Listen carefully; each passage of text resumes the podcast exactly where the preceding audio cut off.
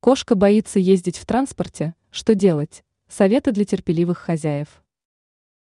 Почти у каждого владельца кошки случается ситуация, когда питомца нужно увести с собой на большое расстояние. И это становится проблемой, поскольку кошки категорически не любят смены обстановки и посторонних шумов.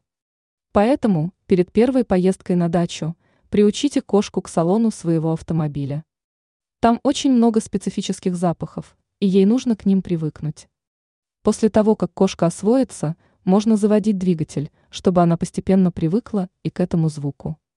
Затем можно сделать несколько поездок по ближайшим дорогам, чтобы кошка привыкала к изменению пейзажей и шуму проезжающих автомобилей. Но даже это не является гарантией, что во время реальной поездки у кошки не случится психоз. Поэтому перевозку все равно нужно осуществлять в переноске с возможностью крепления поилки. От стресса кошки теряют очень много влаги, и вода для них будет значительно важнее, чем пища. Покормить питомца можно будет по приезду на дачу. Некоторые предлагают давать питомцу успокоительные препараты, но зачем лишний раз пичкать кошку химикатами, ведь можно просто ее грамотно подготовить.